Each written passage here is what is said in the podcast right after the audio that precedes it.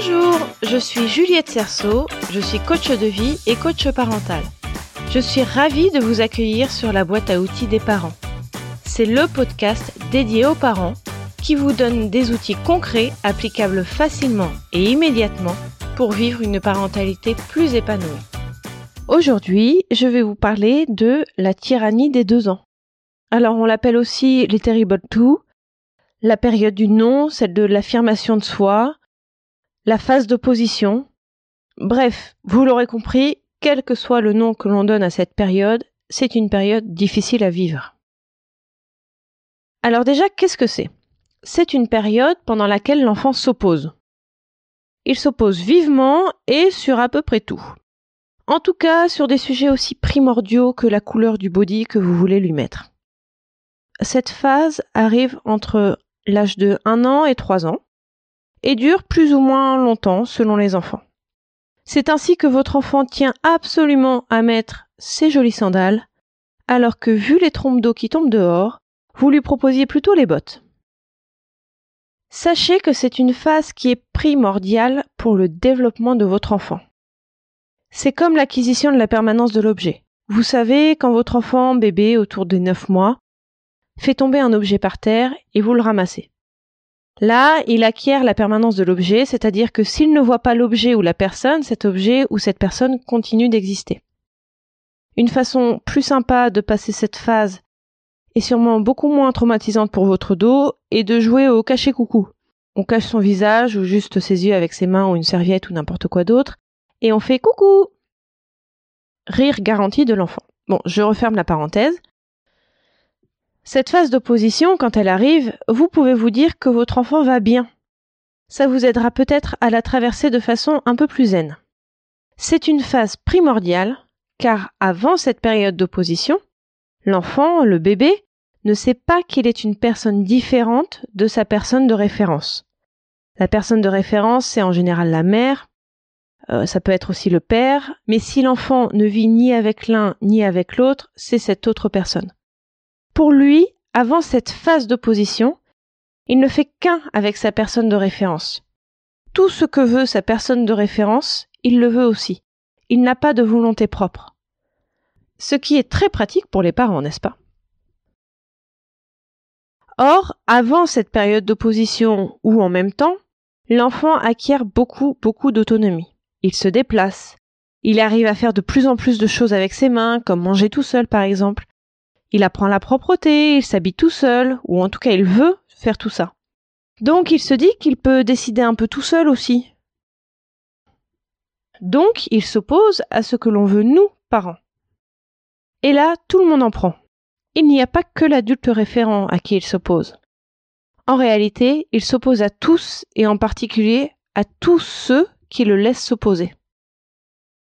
Par l'opposition, il va créer sa propre personnalité, il va s'affirmer. C'est donc primordial pour l'enfant. Le comportement que va avoir l'enfant, c'est qu'il va dire souvent non. Il va peut-être commencer à faire des colères, à défaut de ne pouvoir exprimer son opposition autrement. Il va vouloir vous commander, il va vouloir décider. Par exemple, vous lui mettez une assiette remplie de son plat préféré et il va vous dire J'aime pas, je veux pas manger, ou autre chose du genre. Vous allez vouloir lui mettre des bottes parce qu'il pleut et il va vouloir mettre des sandales. Vous allez vouloir lui mettre tel vêtement et il va vous dire non en se tortillant sur la table langer de façon à ce que vous ne puissiez pas l'habiller, voire à enlever ses vêtements une fois mis. Ma fille refusait même que je mette de la musique dans la voiture. Cette opposition est plus ou moins difficile. Chez certains enfants, ça dure seulement quelques mois, un peu plus pour d'autres, certains enfants vont faire des crises à répétition, pour d'autres ça va se passer plus en douceur, il n'y a pas de règle, comme d'habitude avec les enfants, me diriez-vous. Donc comment fait-on pour passer cette période avec le plus de sérénité possible? On se rappelle que c'est une étape essentielle du développement de son enfant et que c'est une preuve concrète que votre enfant va bien. Donc à chaque moment difficile, on se dit mon enfant va bien. Parce que c'est quand même très rassurant pour nous parents de savoir que notre enfant va bien, même si la conséquence est que c'est insupportable. Ensuite, on s'oppose à l'opposition. Et ça, c'est crucial pour les années qui vont suivre. Si on cède trop facilement, trop souvent, on va habituer notre enfant à ce qu'il décide de tout. Si, quand on l'habille et qu'il ne veut pas mettre les vêtements qu'on a choisis, on peut lui donner le choix entre deux tenues, par exemple.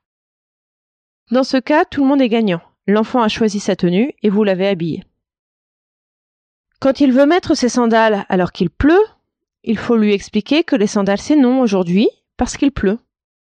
Quand il pleut, on met des bottes. Par contre, un autre jour, on pourra mettre les sandales. Quand il ne veut pas manger son plat préféré qu'on lui a préparé avec amour, on lui explique que ce qu'il y a à manger ce soir, c'est ça. Et s'il ne veut pas le manger, ok, on va pas le forcer à manger. Mais dans ce cas, il n'y a rien d'autre à manger. Pas de yaourt, pas de fruits, pas de gâteau, pas de bonbons. Je fais une nouvelle parenthèse sur le fait que ça ne pose pas de problème si l'enfant ne mange pas car il n'a pas faim ou pas envie. Au contraire, si on les force, déjà c'est super désagréable, et en plus on dérègle leur appétit. On peut créer des troubles alimentaires par la suite. L'enfant a le droit de ne pas avoir faim et de sauter un repas, comme ça nous arrive à nous aussi. Bon, fin de la parenthèse. Ensuite, vous lui expliquez pourquoi vous lui imposez quelque chose, à chaque fois. Quand il n'y a pas de situation d'urgence, bien sûr, sinon vous lui expliquez après. L'enfant est capable de comprendre que quand il pleut, s'il met ses sandales, il va avoir les pieds mouillés et froids. Il faut rester constant dans les instructions. Il ne faut pas un jour dans tel cas, c'est non, et un autre jour dans le même cas, parce que vous êtes fatigué, vous êtes pressé, vous êtes malade, ou vous avez juste envie de le déposer à la crèche ou chez la nounou le plus vite possible, eh ben c'est oui. Ça, c'est à proscrire complètement. Il n'y a rien de mieux pour créer une insécurité chez l'enfant et le perdre dans vos raisonnements. Une autre chose à proscrire est la différence d'avis entre plusieurs adultes. On va prendre l'exemple de deux parents pour l'explication. L'un dit non, l'autre dit oui. Ça, même chose que l'inconstance de nos décisions, ça perd l'enfant et crée un sentiment d'insécurité. Les règles ne sont pas les mêmes selon que c'est une personne différente qui les applique. Non. Si l'un dit non, même si l'autre aurait dit oui, ça reste non. Ensuite, on peut discuter entre les deux parents pour s'aligner avant la prochaine demande du même genre. Mais devant l'enfant, on applique la même décision. Il y a aussi le cas où on a dit non, mais devant l'insistance de l'enfant, on se rend compte que sa demande est vraiment importante pour lui et que finalement, on aurait dû dire oui.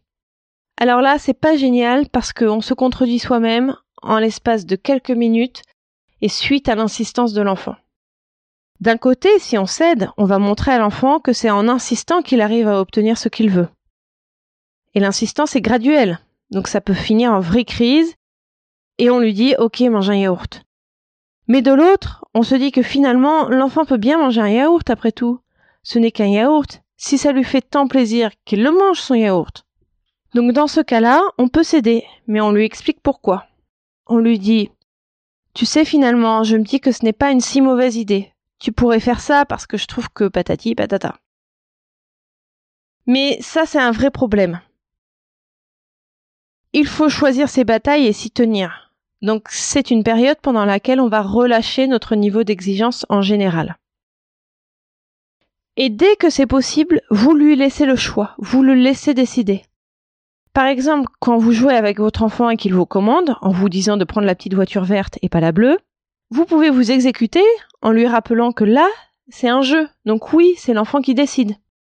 Et inversement, quand vous lui imposez quelque chose, vous lui dites là, c'est moi qui décide. Il y a des situations dans lesquelles tu décides et d'autres dans lesquelles c'est moi qui décide. Et là, c'est moi qui décide. Si on cède à toutes ces demandes, si on ne s'oppose pas à l'opposition, on risque d'avoir un enfant qui a l'habitude de décider de tout. Et ça, c'est très délétère, parce qu'à deux ans, l'enfant a des demandes qui sont relativement raisonnables. Mais quand il grandit, ces demandes vont être de plus en plus déjantées et donc difficiles à contenter. En s'opposant à l'enfant qui s'oppose, on va au contraire lui apprendre à respecter les autres. Et vous en premier. Qu'il y a des règles en société et c'est le meilleur tremplin dans la vie. Ne serait-ce qu'à l'école, respecter ses camarades, les adultes qui l'encadrent, etc., etc. Je vous invite également à écouter ou à réécouter l'épisode 3 qui est porté sur la crise de l'enfant. Donc, pour récapituler, cette phase est cruciale pour les enfants. Ce qui est très bon signe. On se le rappelle à chaque fois que c'est difficile. On ne lâche rien, on reste ferme et calme. On lui explique nos décisions. On reste constant dans nos décisions que ce soit avec nous-mêmes dans un court laps de temps, ou un autre jour, ou alors que ce soit avec quelqu'un d'autre. User de ruse dès que l'on peut en lui laissant le choix quand c'est possible. Il faut lui expliquer que dans certaines situations, c'est le parent qui décide et que dans d'autres, c'est l'enfant qui peut décider. Et on lui donne de l'amour, de l'amour et encore de l'amour. Vous retrouverez toutes les notions utiles sur le site internet BAO comme boîte à outils, BAO des parents.com. N'hésitez pas à vous inscrire à la newsletter pour être notifié des nouveaux épisodes chaque semaine.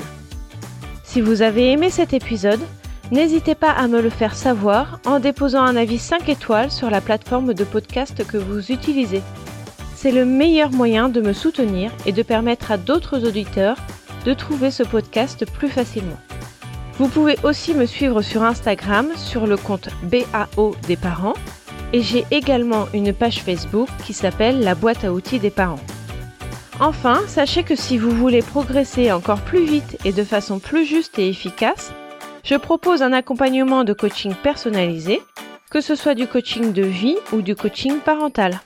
Vous trouverez toutes les informations sur le site bao de. À mardi prochain!